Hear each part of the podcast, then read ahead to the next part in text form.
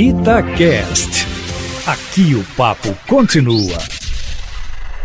Ontem o presidente Bolsonaro disse que nesta segunda-feira vai nomear o novo diretor-geral da Polícia Federal. Ou seja, ele está aceitando a decisão né, da liminar do ministro Alexandre de Moraes. São três nomes envolvidos, todos Alexandre. Alexandre de Moraes, que impediu a nomeação, Alexandre Ramagem, que foi o impedido, e agora se fala num Alexandre de Souza, que é o número dois de Ramagem na Agência Brasileira de Informação, homem de confiança de Ramagem, que seria nomeado pelo presidente. Eu não tenho certeza disso, mas é o nome que foi falado. Bom, vamos ver o que decide o plenário do Supremo a respeito desse caso. Bom, e o plenário do Senado aprovou por meios digitais né, uma televotação por 79 votos a um o auxílio, a compensação a estados e municípios pela paralisia e pela queda de arrecadação.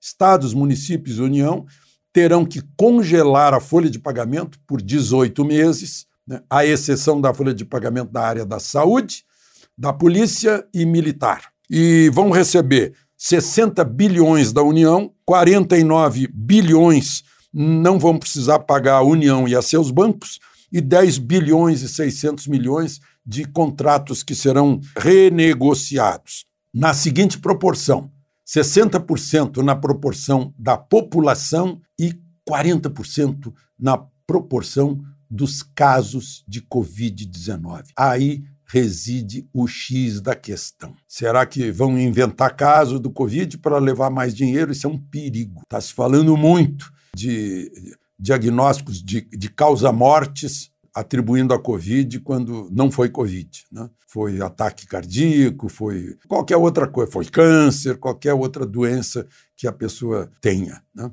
É um perigo isso. Chegou a se fa falar uma boataria aí de enterrar caixão com pedra, uh, o que consta é que tudo isso é boato mesmo. De Brasília, Alexandre Garcia.